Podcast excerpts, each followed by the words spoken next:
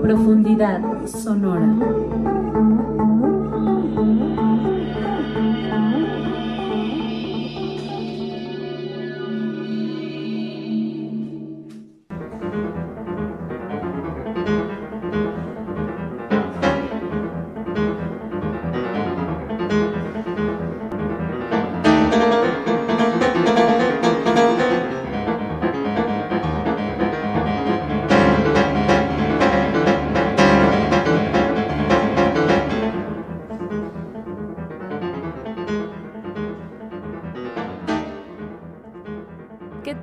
Amigas y amigos? Bienvenidas a su programa Profundidad Sonora, donde hablamos de música, de compositoras, de cantantes, de el tiempo y el mundo.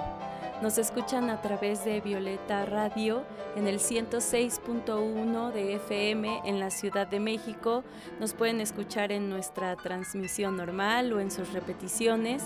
Y desde cualquier parte del universo nos pueden escuchar a través de internet en violetaradio.org. Estoy con Daniela Falcón, mi colaboradora en estos momentos. ¿Cómo estás, Dani? muy bien, ¿y tú qué tal? Bien, todo bien, ¿cómo has estado? Bien, bien aquí, con, con surfeando la vida un poco, pero aquí vamos. Sí, se, se, pone de repente brava la vida, pero hay que saber surfearla. Tocarla como el piano. Exactamente. Y ese es el tema que vamos a tratar el día de hoy, sobre este instrumento, pero también sus intérpretes, las pianistas. Y bueno, o sea, como hemos andado de vacas gordas con mi querida Dani, que en cada uno de los capítulos que hemos hecho juntas, ella es la experta y yo aquí soy la entrevistadora y juntas hacemos este programa con mucho cariño para todas ustedes. Entonces, cuéntanos, Dani, así como a grandes rasgos, ¿qué significa para ti, qué representa para ti este instrumento? Ah, pues fue mi primer, eh, pues mi primer amor musical. representa para mí mucho, mucho, mucho, mucho de mi historia personal. Eh, yo quise ser pianista desde los cuatro años, pero por las condiciones que tuve no pude empezar tan pequeña. Y pues siempre que me encontraba un piano, pues, eh, pues sacaba cosas de oído, ¿no? Que yo no sabía música, pero pues ahí sacaba cosas de oído. Y poco a poco y bueno, eh, fui buscando clases, pero pues donde crecí no había. Y hasta que logré conseguir una clase como a los 11 años. Antes toqué un poquito de violín, canté un poco, pero bueno. Y, y pues empecé a tocar, pero también por donde crecí, pues tuve muy pocos maestros, porque no había casi maestros. Tuve una maestra que a los pues al, a corta edad, a los 13 años, ya no me podía dar clases porque ya tocaba el repertorio que ella tocaba. Y después, este, sí, eh, pues ya después me volví como autodidacta, ¿no? Y, y pues tocaba sola y me ponía a improvisar sola y me ponía pues a sacar mis emociones y a, y a veces pues no tenía yo piano también, yo me iba a tocar así a, a la escuela donde estudiaba o a, o alguna una galería que tenía un piano, entonces ahí me quedaba horas tocando en las tardes. Y pues lo dejé un, un, rato, o sea, como que sí, siempre toqué, pero pues era como mucho desde la improvisación y la intuición y las piezas que sabía o, o a veces sacaba algunas que buscaba en internet. Y después como a los y luego empecé a hacer teatro, bastante teatro y luego mucho performance en la calle. Ya sabes que también este, pues hago cosas ahí interdisciplinarias locas. Pero eh, uh -huh. como a los 17 años me pasó una historia muy chistosa porque pues se abrió una escuela donde yo estudié y yo ya había salido de la prepa. Entonces tenía un lapso de tiempo que quería, pues tenía libre, ¿no? Entonces, pues yo estudiaba varias cosas, pero pues fui a esa escuela de música porque yo quería componer. música, quería aprender a componer y pues tocaba el piano, entonces pues fui a la, no había clase de composición, entonces fui a piano y me, y me acuerdo que cuando yo veía un piano pues me ponía a tocar como loca un poco. frenéticamente. Como frenéticamente y un viejito se me acerca y nada más me observa así, ¿quién es esta, no? y ya después, este, él era el que daba el examen, ¿no? Ah. Y resulta que él era el maestro, pues el, el bueno de la escuela, ¿no? De piano. Y me aceptó y, y me dijo, bueno, a ti te gusta tocar esto, pero te hace falta ciertas cosas. Si logras tocar esta pieza, pues te dejo en un buen nivel y si no, pues, pues empezamos de cero. Y pues me puso una pieza de Chopin un poco difícil, un vals, y la toqué. y pues todos estaban así como, esta está loca de cómo en dos meses puedo tocar esta pieza tan difícil. Y pues así me empecé a clavar y a clavar y a clavar y a clavar y a clavar como loca. Y también yo no sabía nada de música, ni de escalas, ni de acordes, ni de nada. Y este maestro me enseñó todo, ¿no? Que era una escala, que era un acorde, y yo como loca sacaba todo, ¿no? Y así, mira, ya saqué todo, ¿no?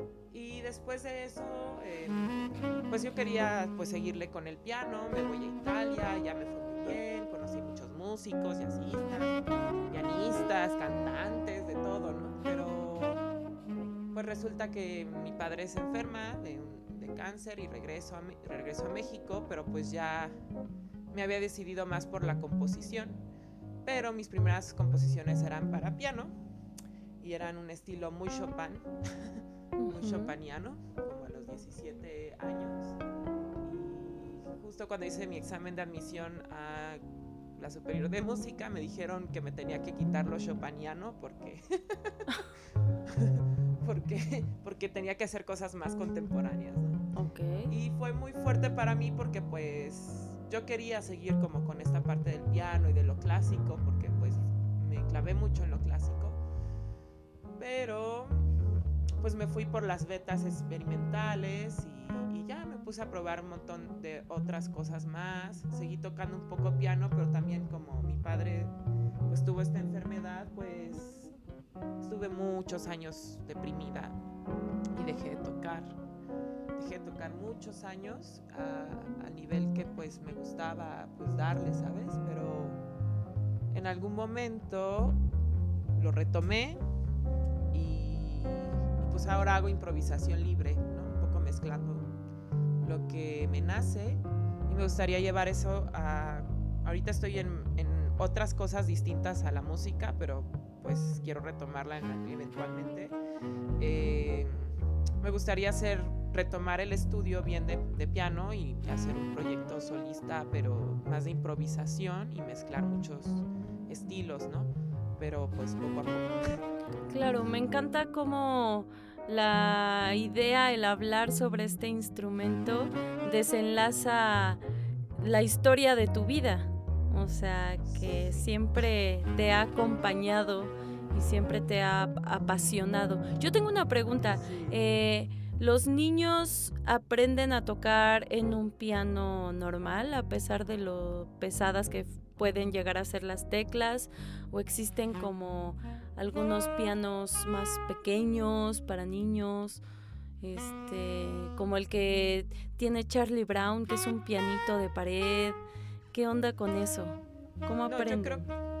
yo, no aprendí tan pequeña. Bueno, aprendí, no sé, a los cinco años fui a una clase de teclado, pero en un mes me eché toda la, todo el curso, ¿sabes? o sea, era muy básico, ¿no? Yo quería piano, piano, no. Yo me imagino que desde esa edad, pues piano, o sea, sí, porque no es lo mismo un teclado que un piano, piano. Eh, el teclado lo que te puede dar es que aprendes la teoría, puedes aprender un poco de teoría musical o un poco pues, las notas, pero la técnica pianística pues sí es mejor con un piano eh, o uno de estos eléctricos que tienen tecla pesada, pero con un teclado no, no, no puedes aprender técnica pianística con eso. Y yo me imagino que con niños, pues antiguamente pues con el piano directamente, ¿no? Los, los, los músicos de hace 200 años. Em, y eran, pues las técnicas eran más rígidas y me imagino que ahora han de haber técnicas y pedagogías también para niños y cómo mover el cuerpo. y que en realidad em, pues las técnicas pianísticas siempre está, bueno, de cualquier instrumento están muy, muy asociado al, movimiento corporal, ¿no? E incluso desde dónde nace tu propio sonido está asociado a desde dónde nace tu movimiento corporal y genera una resonancia natural, que esa resonancia natural hace que tu instrumento suene y viene desde tu cuerpo. Claro. Sí, me gustaría que habláramos más adelante como de el, el papel o la importancia social del piano, porque como tú bien decías, no tenías acceso a tener ese, este instrumento porque precisamente pues es un instrumento aparatoso. Es orquestal. Este, que bueno, puede ser de distintas dimensiones, como dices, orquestal, y siento que siempre ha sido como un instrumento protagonista en la música, porque incluso, por ejemplo, cuando eh, si tomas clases de canto, de esta cuestión de afinación, de las notas, el solfeo, se enseña generalmente con un piano. Claro, es, es, es, es que es un, eh, instrumento auxiliar y tiene, pues tiene toda la gama orquestal. Realmente es un, es un instrumento orquestal hecho en la época donde las orquestas empezaron a, a desarrollar y es pues es súper útil para todo, porque ahí tienes todas las notas y toda la gama de colores que puedes ocupar en una orquesta. Normalmente, pues en composición tienes que saber piano, y antiguamente los pianistas, bueno, antiguamente hablamos hace 200 años, pues los pianistas tenían como toda, como, como toda esta gama de sonidos y pues te facilitaba también la comprensión de la partitura, ¿no? O sea, como comprendes la partitura y tienes toda la comprensión de la gama de sonidos que puedes tocar con tus dos manos, también porque desarrollas los dos hemisferios. Claro. Sí, y por ejemplo, este, en, en los siglos XVIII y XIX, eh, derechamente el poseer este instrumento, digamos, era era un símbolo de estatus, de, riqueza, de opulencia, de que correspondía a clases económicas altas. Mm, o a o a o a familias de músicos. Exacto, exacto, o a linajes musicales. Ajá, sí, que no, no siempre eran tan ricos, pero sí. Bueno, pero haciendo una buena inversión, ¿cierto? O sea, puede que fuera una reliquia familiar, este, que se va heredando y que sea ahora sí que como pues un tesoro. Claro.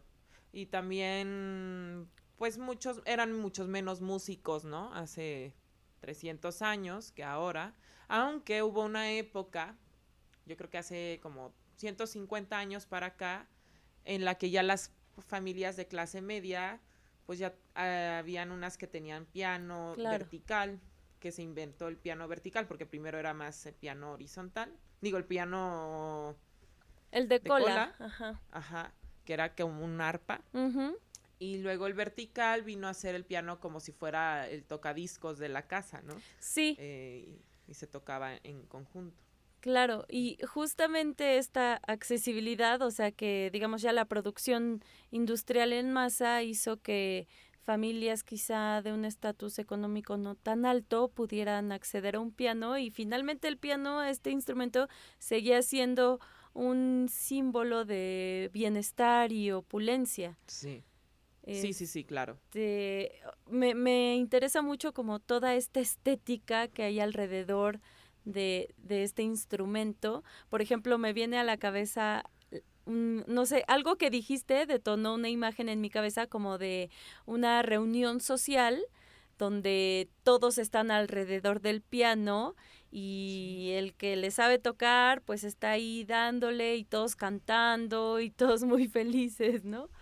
Es sí, así, así fue una época de la historia, aunque no lo creamos. Un centro de entretenimiento. centro de entretenimiento. Este instrumento era todo un centro de, de entretenimiento. Sí.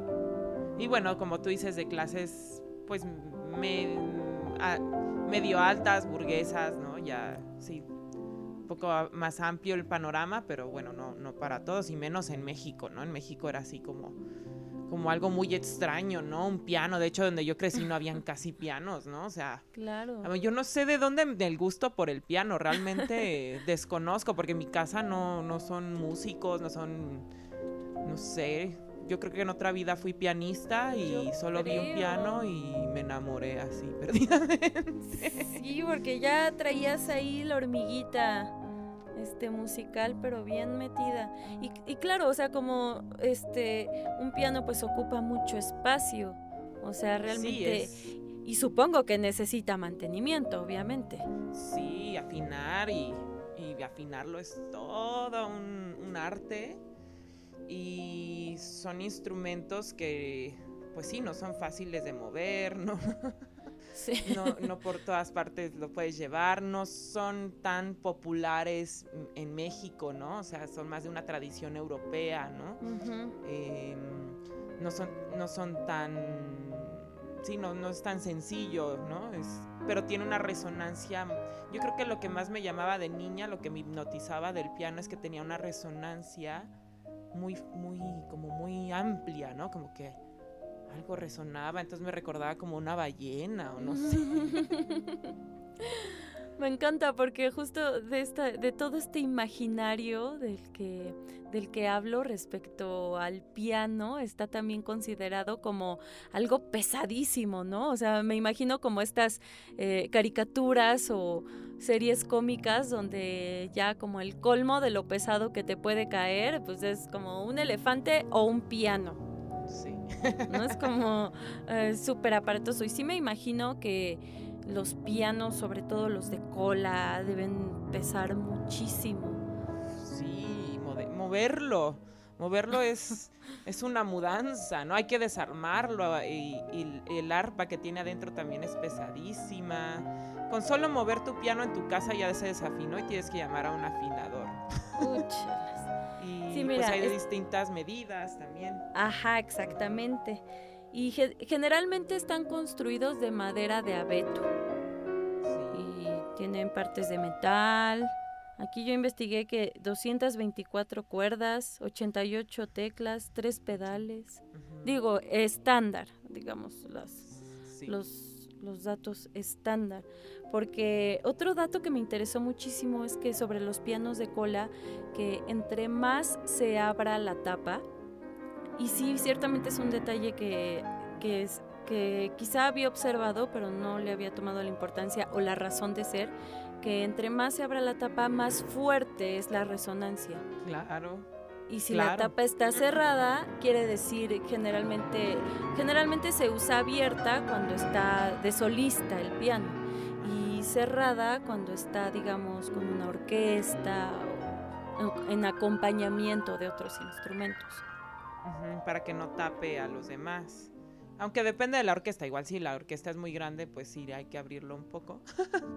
pero, pero sí, dependiendo del contexto, porque si lo abres puede que tape todo o si lo cierras pu- pues no se escucha, ¿no? También depende de la sala, depende de la resonancia del lugar, depende del tamaño del piano, porque hay pianos de cola completa, de media cola, de un cuarto de cola, de tres cuartos de cola de, de un tercio de cola. sí, Piano de colita. De colita, sí, sí, sí. Órale.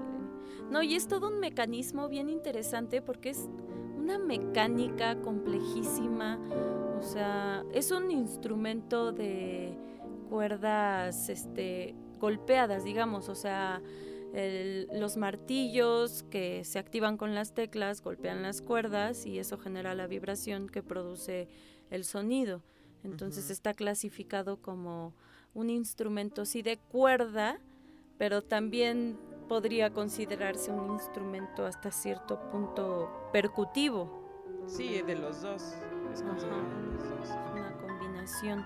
Aparte el tipo de sonido que da de- también es un sonido que si te pones a revisar la- los sonidos de otras músicas, pues es un poco distinto, ¿no? O sea, no es como un martillo, ¿no? Es como algo bueno, el, el antecesor sería el, el clavecín, pero ya es un sonido muy distinto. ¿no? Justo eso, eh, eh, como que sus, sus an- ancestros de este instrumento es la cítara, el monocordio, el dulcémele, el clavicordio, el clavecín, el órgano, por ejemplo. Y que también son, son instrumentos que siento que tienen toda una mística alrededor muy especial, no sé, como que siempre, bueno, a mí siempre me han, me han evocado como un aire de misterio muy poderoso. Incluso el sonido, por ejemplo, de, del clavecín, este, no sé, como que me hace sentir, obviamente, como es un instrumento antiguo, pues nos hace remitir como a, a la antigüedad, ¿no? A épocas pasadas, pero ¿qué, onda con este, con este aire de misterio que envuelve a los ancestros del piano? Pues ahora que lo dices, el clavic Em, no, no se llama, ¿cómo se llama? Es un, es un instrumento, hay como el cimbalo, no me acuerdo bien del nombre. Hay uno que es como muchas cuerdas y, lo percuten con unas varitas, con un tipo de... Ah. Y, que a veces usan como unas uñas, pero yo creo que eso está asociado un poco al, al piano. Bueno, este instrumento pues sí, son como, bueno, de este lado de la cuerda me remonta a instrumentos ceremoniales un poco, ¿no? Como, como que no se usaban en el cotidiano, como tal vez un juglar que toca la, la, guitarra, sino que era tal vez como en momentos especiales y por ejemplo el órgano, pues me remonta como, pues lo usaban en las iglesias, ¿no? Pero ahí son tubos de aire que se abren claro. y, a través del aire pues generan como pues como una sensación acústica asociada al viento, ¿no? Pero aparte en una iglesia que pues, ya tiene toda una atmósfera, ¿no? No, muy poderoso, sí. O sea, por cómo están construidas y toda la acústica que generan, eh, precisamente, o sea, como que seas, este, en las iglesias católicas es muy común que tengan pues toda esta suntuosidad en cuanto a la arquitectura y los instrumentos y seas o no perteneciente a esa religión, creo que se enchina la piel al escuchar el órgano y las melodías que toca y sí. me gusta mucho. Está asociado como a algo así, ¿no? Aunque el piano, el piano, híjole, es interesante esta transición de clavecín al piano, ¿no? Porque el clavecín se ocupa en el barroco. Claro. Y fue muy utilizado para tocarse en casas, como en Ajá, para la, para la aristocracia, ¿no? Era, era el instrumento de, de, los aristócratas. Mm, eh, y las piezas, por ejemplo, que se tocaban en el órgano, como las de Bach, pues se llevaban a la casa y se tocaban en el clavecín. De hecho, casi todas las piezas para clavecín, las más importantes, vienen de esa época y comparten que también son repertorio para órgano. Y para piano también, pero eso ya fue posterior. El piano empieza a surgir en el clasicismo. Claro. Y que eran instrumentos más pequeñitos. Eran más pequeños y con menos capacidad de resonancia. De hecho, la resonancia se empieza a desarrollar a partir de Beethoven. Eh, mayor resonancia en el piano y empiezan también a buscarle otros otros este mm, tecnologías para mejorar el piano porque Beethoven rompía los pianos. ¿De tanta intensidad? Sí. Ah, sí, y él decía, no, yo necesito algo mejor. necesito algo que aguante, pasión. Y lo rompía. Qué intenso, señor. y por ejemplo, el, el fortepiano, que es como, creo, el antecedente más directo de, del piano moderno, pues, este, aquí, según lo que investigué, lo construyó Bartolomeo Cristofori, que era, pues, era músico, pero su labor más cotidiana era precisamente la construcción y creación de instrumentos y como que él eh, en un primer momento le llamó clavecín con piano e forte, o sea, como un clavecín, pero la novedad era que podía dar notas suaves y notas más altas. Más fuertes. Ajá, más, fuertes, exacto. En cuanto a volumen, ¿cierto? Ah, ah, sí. Mm, a capacidad de resonancia y volumen. Ajá, es que no sé cómo. Sí. Claro. Como que lo puedas tocar con diferentes toques y pudiera generar distinto volumen. Y en italiano, de hecho, se, se llama pianoforte. Y el forte piano, bueno, era al revés, pero e, es, el piano forte, todavía se le llama piano forte. Piano forte, claro. Y por ejemplo, me viene a la mente también el, las pianolas, que em, creo que estas funcionaban como con estos eh, cilindros de papel que em, digamos que ahí se imprimían las notas, o sea, eran como papel encerado. Y me remite mucho también eh, como a la musicalización del cine mudo, que muchas veces eh, en las funciones que se daban había un piano o una pianola eh, musicalizando en vivo la, la, película de cine mudo que se estuviera viendo. Sí, mecánicamente funcionaba con los puntos que ya tenía como predispuesta el, el papel o la, la, lámina que le ponían para que tocaran. Y esos, esa, ese sistema se le llama al principio, o sea, fue como lo primero que existió de lo que ahora se conoce como música MIDI. la música MIDI claro, es electrónica. sí, sí, sí. Ajá. De hecho, más adelante que hablemos de algunas pianistas, eh, tengo un dato ahí sobre la digitalización de los rollos estos de papel que también en algún momento se llegaron a fabricar de metal. Órale. Y un proyecto que se dedicó pues precisamente a digitalizarlos. Mm, qué interesante.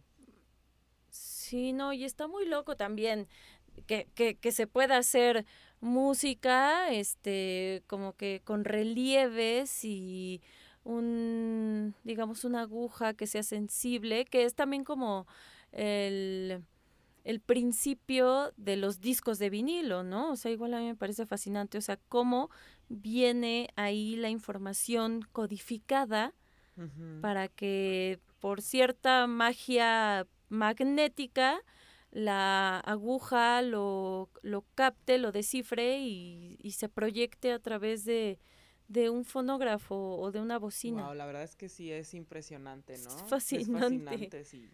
Sí, sí, llegar a eso es un salto para la humanidad, ¿no? Cuando fue su momento, ¿no? Cañón.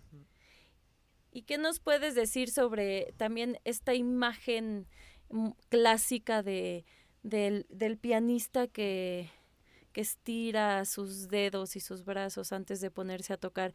¿Qué, ¿Qué hay ahí con la cuestión de la habilidad digital?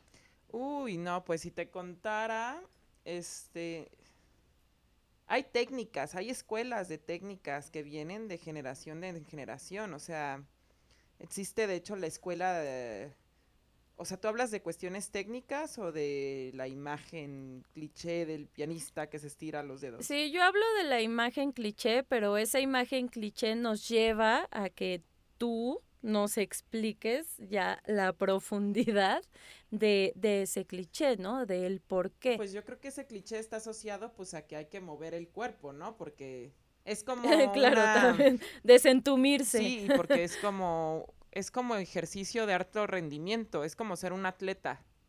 Claro. O sea, ser, ser un instrumentista o ser músico de cualquier rama es como ser un atleta.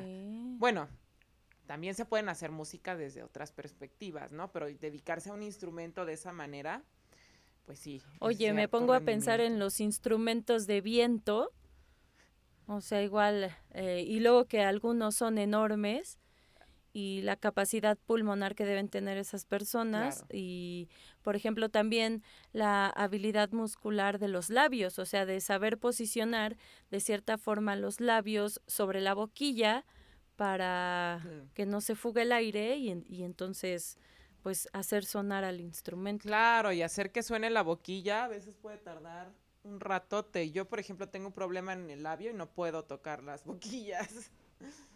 Ya, sí, no, sí, no sí. puedo, o sea, no, no me alcanza mi labio, pero, pero sí, o sea, sí es, es una técnica de aprender a usar tus labios para tocar esos instrumentos, ¿no? O aprender a sacar el aire con, con tu boca, ¿no? Y... O sea, por ejemplo, no sé si alguna vez escuché un chiste o algo así como que pueda ser frustrante para ah, un músico que aspira a tocar el piano y que quizá sus dedos sean como o muy chatos o muy cortos o muy eh, cu- cualquier cosa. Eh, eh, Cuéntanos sobre estas técnicas de las que nos estabas hablando Pues para la digitación. A veces dicen que tener los largos, los dedos largos, pues te es, es- es para habilidad pianística, pero yo creo que no. Yo creo que es mientras más em, pues conexión tengas con tu cuerpo y conciencia de cómo mueves tus manos y tu cuerpo, puedas generar una técnica, ¿no? Y pues es, es aceptar tus condiciones de cómo es tu cuerpo, de cómo, cómo estás diseñado para poder pues desarrollar un tipo específico de actividad física para poder tocar de alguna forma el instrumento. Y por ejemplo, te estaba comentando que existen técnicas que vienen de escuelas pues antiguas, de casi desde Beethoven, que de Beethoven viene, bueno, has escuchado a Liszt, que fue un super compositor, pianista, taca, taca, ta. Y Chopin, no sé si, si también él compartió escuela, no, creo que, él- creo que Chopin era otra. Este, bueno, el caso es que hay una línea, por ejemplo, eh, de que hay pianistas en la actualidad que siguen con esa técnica. Un ejemplo puede ser Marta Argerich, que es una mujer pianista argentina, pero que se movió muchísimos años por Europa y bueno, ahí, ahí sigue. Ella eh, pues tiene de esta herencia de, de estas técnicas por, por los maestros que le tocaron y que en alguna ocasión pues pude tener una clase de esta técnica con un maestro muy bueno. Eh, y fíjate que es muy interesante porque esa técnica es, híjoles, es una cosa bellísima de, o sea, desde cómo mueves un dedo y cómo mueves tu columna vertebral, es como va a resonar tu sonido. Y si no Wow. sales de eso, o sea, tienes que estar meses haciendo eso. Y así para encontrar tu sonido, para que resuene. Claro. Y después de eso es empezar a mover tu mano, por ejemplo. El barroco es un sonido más mm, menos ligero, por decirlo de una forma, entonces tus, tus muñecas tienen que ir hacia abajo. Entonces tienes que mover tus muñecas hacia abajo y cada nota la tienes que mover hacia abajo y estar así también. Una ronda de estar pues tocando todo como, como forz- no forzándolo, pero haciendo tus movimientos hacia abajo como si estuvieras amalga amasando las notas Claro. para que empieces a tocar en el estilo que pues correspondería a ese barroco. Y así te vas por todas las técnicas y los, las formas de tocar del piano. O sea, tu, tu cuerpo se, a- se amolda a lo que tiene que salir sonoramente. Entonces ya en algún momento pues ya puedes jugar con todos los efectos que existen eh, pianísticamente. Y eso pues requiere mucho amor, mucha paciencia Sí. mucho estar ahí y amar el sonido y amar tu instrumento y, y- y me parece muy bello y no todos los maestros tienen esas técnicas. Esta técnica que te digo es muy especial y es a través de la resonancia, o sea, tiene que resonar y esta técnica pues la han aprendido pues pianistas muy especiales, te digo, yo, yo pude aprender con alguien, pero no me quedé en el piano porque yo estudié composición, pero me pareció muy hermosa esta técnica. Por ejemplo, también estuve con un japonés que él te ponía a repetir todo horas. O sea, te ponía a repetir un compás dos horas. Y así, y te, o sea, más bien tenías que repetir el compás diez veces y se te, sa- te salía mal, tenías que volverlo a repetir. Entonces podías estar ahí una hora. Y así, cuando eran dos compases, tres compases, cinco compases, 10, 20, 30, 40 compases, tenías que repetirlo 10 veces sin equivocarte. Si te equivocabas, de otra vez. Y pues eso viene mucho de pues, cómo son los japoneses, ¿no? Este, pero también es una escuela interesante y, y, te digo, es como un arte marcial, o sea, tocar un instrumento, quien está comprometido con su instrumento es como un arte marcial. Y es también un trabajo de tu cuerpo y de hacer actividades físicas, todo. Es, es un entrenamiento de alto rendimiento y, y también eh, hay esta otra escuela francesa que ocupa también estas técnicas de la resonancia, pero sin tanto énfasis en cómo pones el, el, dedo, ¿no? Y hay muchos otros músicos, pianistas, de otras escuelas, pero que no, o a veces sin escuela. Yo podría decir que, que pues no son tan, de no sé, que te obligan a tocar, que son de mano dura, que tienes que tocar de una forma rígida, que hay que hacerlo de una forma, que no, son, no, no van al cuerpo, ¿no? Y eso es, muchos podrían decir que pues eso es una escuela errónea o la vieja escuela, porque ahorita ya se están desarrollando más técnicas en relación al cuerpo pero no tiene que ser agresiva la técnica. Eso es malo. Cuando un maestro es así, pues no, no está bien, la verdad.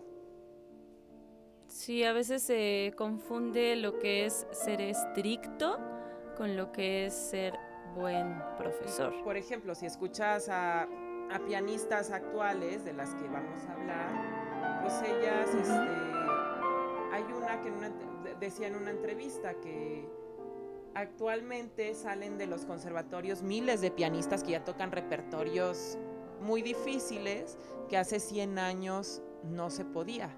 Y eso es por qué? Por el desarrollo de la pedagogía de la relación del cuerpo con la música. Eso quiere decir que si tú tienes un buen desarrollo de tu cuerpo en relación a tu música, yo considero que puedes incluso empezarlo a tocar hasta, hasta grande. O sea, si tienes un buen seguimiento y paciencia, puedes llegar a tocar un, repertorio bueno con, con, esas técnicas, aunque seas grande. Claro, nos estás diciendo que nunca es tarde para aprender. Si existe un método y paciencia y amor de por medio, una convicción clara, pero de forma amorosa, ¿no? O sea, que no sea como esta cuestión eh, opresora ni de castigo. Y, que esté tu cuerpo conectado, como hacer yoga, es, así como algo de, disfrutar y de en el cuerpo, o sea, que tu cuerpo tenga esa, buscar esa elasticidad, desarrollar tu, tu cuerpo, o sea, es como así. Sí, claro.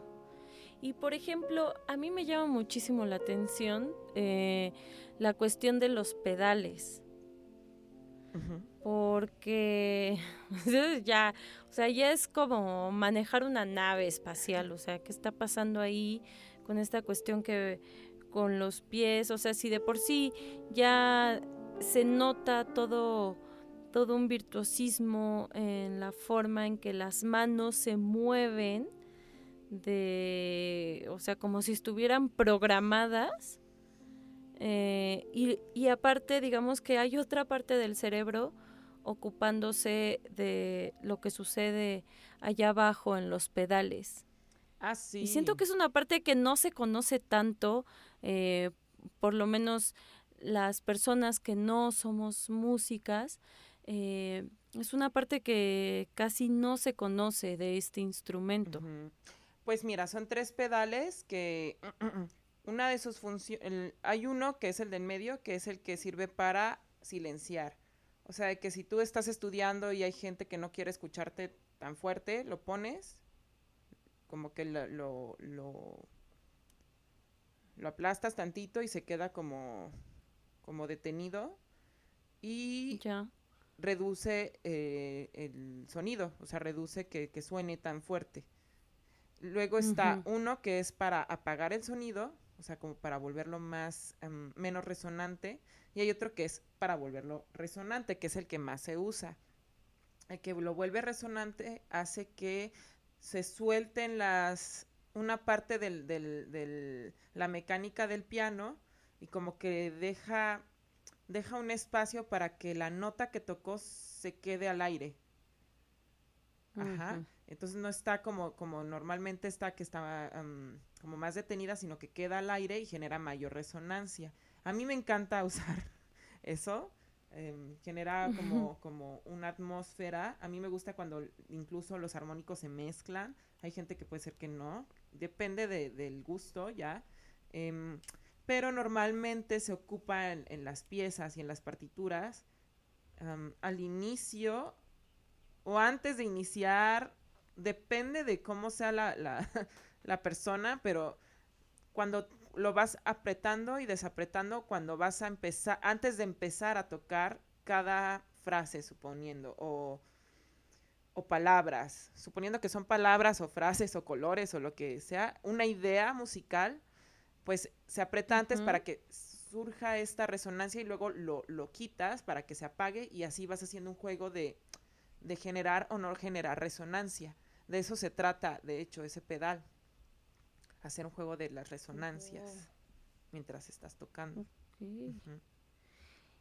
Y antes de que pasemos a, en la segunda eh, parte del programa a hablar ya de pianistas específicas, eh, me gustaría que habláramos un poco sobre precisamente la presencia que ha tenido el piano en distintos géneros musicales, o sea, no solo en distintos ti- tipos de ensambles, porque pues pueden estar presentes en orquestas, en agrupaciones o el piano como instrumento solista, pero también este es, es un instrumento que está presente en casi todos los géneros musicales, desde la música clásica hasta géneros eh, modernos, como en algún momento lo fueron el blues, el jazz, el rock and roll, y actualmente todavía, por ejemplo, en el,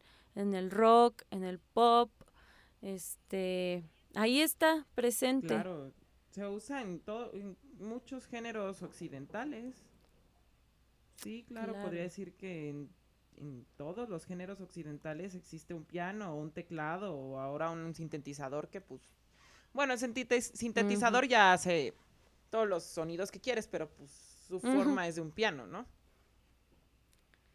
Claro, y que también ha sido acompañante de otras manifestaciones artísticas, o sea, como la poesía, el teatro, este, composiciones corales, eh, no sé, también ha acompañado a, a muchas voces, este, es- está muy loquísimo. Por ejemplo, me viene a la mente otra imagen clásica de el instrumentista que llega y abre su, su libreto y siempre he tenido la duda, ¿ya tienen memorizado ese libreto o de verdad lo están viendo en ese momento? O digamos que solo es una guía por si en algún momento este te pierdes o van siguiendo tal cual ese ese libreto, esa ¿Tú partitura. dices de cuando hay una partitura y dos personas o una? Una, Ah, o sea, el- como Claro, solista. O ajá. depende. O sea, si tú ves la partitura, quiere decir que la está leyendo. O a veces la tienen como para acordarse, pero por lo general lo saben de memoria. O sea, te digo, es entrenamiento de alto rendimiento. Em, Sí, O sea, claro, ya decía sí. yo que, que eso igual ya estaba muy memorizado porque está ensayado, obviamente, incluso aunque fuera, em, aunque fuera no de solista y, y digamos que es como, supongo que en una orquesta existe sí un, una partitura común, pero em, también cada instrumento que es parte de la orquesta tiene ciertas especificaciones o cada instrumento tiene su propio su propia partitura. no, cada instrumento tiene su propia partitura. O sea, Ah, el director de orquesta tiene una orquesta que se llama score, o le dicen score, que es la orquesta, o sea, es la orquesta completa. Entonces el director va guiando toda esa orquesta, que pues pueden variar como unas 30, 50, 80 voces, o sea, 80 timbres distintos, o 50 o 30 o lo que sea. Ahí está todo el conjunto, ¿no? Y, se y normalmente, bueno, no pueden ser hasta menos, pueden ser 10, pueden ser 20, o sea, depende de cuántas voces sea, ¿no? Pero ahí tiene el mapa el, el- el director, o sea, tiene el score completo donde están pues cada voz y normalmente son por conjuntos, o sea, no es que existe una partitura para cada instrumento específico, a menos que sea ya algo muy contemporáneo, pero normalmente este, se divide en grupos, por ejemplo, eh, están los violines, primero están los primeros, los segundos, los primeros y los segundos, que son dos grupos de violines. Entonces los primeros hacen la idea principal de la zona de los violines y luego los segundos hacen otra idea de la parte de violines. Después de los violines le siguen las violas. Ellas hacen otra parte de, los de, de, la interpretación, pero a veces se puede dividir en dos las violas también. Y después los chelos también tienen primero y segundo, y luego, y luego los contrabajos. A veces tienen la misma idea musical o a veces se bifurcan, pero ya ahí es a gusto del compositor y de los efectos que quiera generar. Y lo mismo pasa en todas los, en, en cada sección de instrumentos, en los alientos, en las percusiones, en los metales, en todos. Em, pero si te das cuenta, no es que hayan solo dos violines y dos violas y dos chelos. A veces hay 12 violines que están haciendo estas dos voces que te estoy diciendo. Luego hay, no sé, ocho violas que también o hacen una voz y se subdividen y así, son por grupos. Entonces toda esta gran orquesta pues está compuesta por, por estos grupos. Ya. Y, cada instrumento tiene su partitura que le corresponde. No están viendo toda la partitura orquestal, están viendo su parte nada más. Ya, y se me ocurre ahorita eh, que podríamos incluso hacer un programa sobre directoras de orquesta, porque también me parece una función fascinante, o sea, me encanta como esta presencia que tienen y aparte debe ser una chambo totototota que realizan. Este, mi querida Dani, a ver, escoge. ¿Qué quieres escuchar? ¿A Valentina Lisitza o a Katia Boniatisville? Pues a Valentina Lisitza, que es, tiene una historia bien interesante.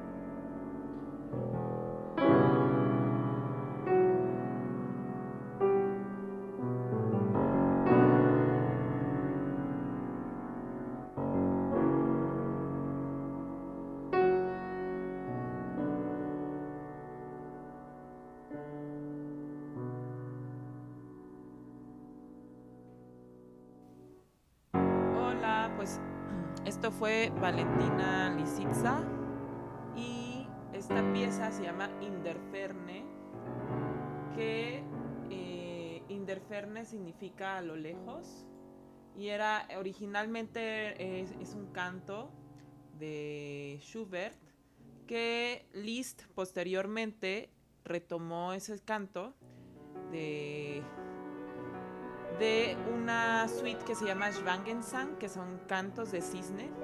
Liz hizo una serie de transcripciones em, de muchos compositores y los volvió piezas pianísticas, virtuosísticas, porque pues en esa época el virtuosismo estaba en su auge, que tenía que ver como con el desarrollo de la máquina, un poco, de una máquina de una maquinaria, ¿no? Y ahí viene también el desarrollo de las técnicas y llevarlas a un, máximo de su capacidad. Esa época fue representada por eso. Entonces Liszt retoma de muchas piezas y las transforma, ¿no? Este es el número 6 de esta suite de Schwangensang, de los cantos del cisne, y eh, habla de un fugitivo que se va pensando y contemplando así como pensativo, muy lejos del mundo. Se va dejando, se va abandonando eh, la tierra que amó, abandonando su lugar feliz, muy lejos del mundo, y en él, eh, pensativo, no existen eh, las, no llegan siquiera las mm, sus, ruegos, ¿no? No, ¿no? no, alcanzan a llegar. Es, si se dan cuenta, pues suena algo muy trágico y muy solitario y muy pues de esa época romántica en la que pues, eh, las emociones eran exacerbadas. Em, y a mí está, bueno, si ustedes escuchan el canto de Schubert, pues es un canto no muy, o sea, es, bello, pero pues es un canto un poco más cuadrado, la, estructura, pero como lo, convierte Liszt en esta interpretación que hace Valentina, que aparte no es tan conocida esta pieza, no, no, es, no es conocido, de hecho, casi esta transcripción de Liszt se fue conociendo gracias a Valentina Lisitsa porque ella es una pianista youtuber. Se hizo famosa en redes, en YouTube. Ella fue un fenómeno musical que se convirtió famosa, se volvió famosa como en los 2000, a partir de 2005 en, en YouTube y es la, la, pianista más escuchada alrededor del mundo, con 280 millones de escuchas ha tenido, más o menos. Y eh, pues es un fenómeno de esta época también ella.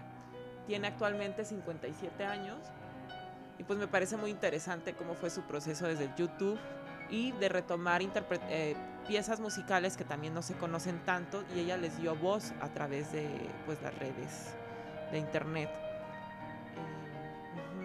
Eh, y esta pieza, pues como la desarrolla Liszt, es de una complejidad técnica muy sutil, porque parecen como como si fueran este arpas, como arpas, pero también está tildado de una oscuridad muy presente en la pieza y va como a lugares muy profundos y de repente un poco oscuro, pero al mismo tiempo es muy luminosa la pieza y te, te va en un vaivén, ¿no? Es un, es un gran vaivén esta pieza. Claro. Me llama la atención cómo la composición va de la mano con muchas de las pianistas, que algunas ya las hemos mencionado aquí como compositoras, pero a final de cuentas van de la mano porque pues siento que también la música tiene su propia poética y su propia forma de decir poesía. Claro, totalmente, su narrativa. Es como escribir una, una bueno, la música de esa época era como escribir una novela. Por ejemplo, aquí en este programa ya hemos hablado de eh, pianistas como Clara Schumann, como las hermanas Boulanger, como Amy Beach. Eh, pero, por ejemplo, yo quería platicarte de, de escogí, digamos, una representante por épocas históricas, por ejemplo, de finales del siglo XVII y principios del XVIII. Eh, está Elizabeth Jacquet de la Guerre, que era compositora e intérprete francesa. Eh, de finales del siglo XVIII y principios del XIX, una mujer eh, austríaca, pero de origen español, que se llamaba, de su lado español era Mariana Martínez y de su lado austríaco era Marianne von Martínez. Ella fue compositora, cantante e intérprete de teclado, clave y piano. Este, de finales del 19 y principios del 20, una representante latinoamericana que fue Teresa Carreño, eh, apodada la Leona del Piano. Ella este, fue una pianista, cantante y compositora venezolana. Y digamos que eh, es renombrada porque precisamente no había muchas representantes latinoamericanas o como que sucedía este más actividad en Europa y que mira de por sí en Europa y desde estos siglos XVII etcétera eh, son muchas las mujeres que se dedicaban a la composición y eh, a sus instrumentos y Este sería, o sea, sería larguísimo nombrarlas a todas. Y precisamente a Teresa Carreño está relacionado este proyecto Pianola, que fue la digitalización de rollos de papel encerado en los que ella grababa, en contraposición a la calidad sonora de los cilindros metálicos. O sea, bueno, cuando se llevó a cabo este proyecto, ella ya no estaba viva, más bien una universidad venezolana se dio a esta tarea de digitalizar sus composiciones, pero lo que sí decía ella, Teresa Carreño, era que la fidelidad sonora de los rollos de papel era superior a la de los cilindros metálicos. Entonces, a ver la polémica de, de aquella época. Este, y bueno, ¿quieres mencionarnos, aunque sea de nombre brevemente, algunas pianistas, digamos, ya más contemporáneas? Pues, por ejemplo, está Katia Buniatishvili, que estábamos platicando actualmente. Ella es relativamente joven, pues nace en 1987 y es eh, de origen eh, georgiano, pero es, eh, es, de Georgia, pero establecida en París. Ella me parece interesante porque tiene una forma de interpretar muy, muy profunda, o sea, realmente, también eso es importante en, pues en la gente que escuchas al piano, ¿no? La interpretación, y la interpretación tiene mucho que ver con, pues con lo que tú metes, ¿no? Como por ejemplo, Valentina Lisitza es la persona que dice que la técnica tiene que ver con qué tanto te entregas en tu, cuerpo a tu interpretación. Tiene más que ver, para ella la música es más tu interpretación que la técnica. O sea, es más como eso que le das al, a las piezas que solo hablar de una técnica y de tocar teclas, ¿no? Y esa interpretación, bueno, ellas dos me parecen muy buenas intérpretes. Katia Buniatishvili es muy buena interpretando a Chopin. Le mete un, un, algo que la vuelve muy especial. Y ella, eh, pues, es un símbolo de la soledad musical. o sea, ella es como totalmente entregada a su piano, a pues a ese mundo que pues es, una cosa muy personal, muy... El piano también, a pesar de que es un instrumento muy grande, también es muy solitario. Es muy interesante esa imagen, ¿no? De, que es una cosa enorme, pero la persona que lo toca normalmente es bastante solitaria, ¿no? Y, y ella pues representa eso. También está Marta Argerich, la que estábamos comentando, ella ya es de otra, es más ella es como de los 40, bueno, nació como de los 40, me parece un poco antes. Y ella fue renombrada, internacionalmente, muy reconocida, de origen argentino, que actualmente está en Europa y se desarrolló en, en, Alemania. Y por otro lado, otra pianista que me gusta mucho, pero ella ya eh, forma parte del jazz, pues sería Carla Bley, Carla Bley fue compositora y pianista de jazz que hizo también obras interdisciplinarias, teatrales, de jazz para ensambles, solista. Era una mujer con unos pelos así de leona y toda loca y que también cantaba y recitaba poemas y hacían tertulias. Y, mm, y pues obviamente no hay que olvidarnos de, por ejemplo, Nina Simone, que ella pues en un origen era pianista y, y ella pues básicamente su historia empieza en el piano, estudió en Juilliard, estudió en el conservatorio, pero algo también le pasó ahí con temas, eh, me parece, de, sus orígenes que no pudo continuar en, en el área clásica y bueno, también traía en sus raíces el gospel y el jazz y pues ella ya hizo una fusión entre clásico, gospel, jazz, mm, pop. Pues porque para los jazzistas, Nina Simone no es jazzista. Entonces, es toda una mezcla, pero está muy. En lo que puedes escuchar de Nina Simone, pues está muy metido el clásico. O sea, su forma de tocar el piano es muy clásica y eso le da una riqueza muy interesante. Y también otra, otra que se nos olvida que ha sido pianista, pues es Yamanda Galas que ella es intérprete vocal, bueno, es cantante, es una loca, hizo ópera y también hizo investigaciones de la voz en manicomios. sobre los enfermos mentales para ver sus capacidades vocales y ella hizo mucha experimentación vocal, pero también fue pianista y también se le escucha su, su lado clásico en cómo ella interpreta piezas con piano y voz. Sí, suena súper interesante este estudio que dices que hizo porque eh, como que te remite, o sea, remite a la cuestión psicológica de la forma de la voz y que es un tema súper interesante. Yo, por ejemplo, que me dedico a la actuación, eh, que hago eh, locución y doblaje de voz, es todo un tema, eh, cómo, cómo poder dar ciertos tonos, cómo poder entrar a las emociones que, que necesitas en ese momento, digamos, por algún atajo ahí. Y está cañón porque a veces el empatizar con el personaje que estás llevando a cabo, eh, termina afectando tu propio cuerpo. Escenas muy fuertes que me ha tocado hacer, este, si salgo un poco afectada, este, digamos emocionalmente, o siento como toda mi piel se enchina, este, todas estas sensaciones que provoca, este, y todo lo que nos comunica la voz, todo lo que nos dice la voz eh, de forma implícita. Claro. Y, y, bueno, el personaje que estás haciendo, pues su voz es parte de, del personaje, ¿no? O sea. Es una parte de la esencia de las personas muy importante.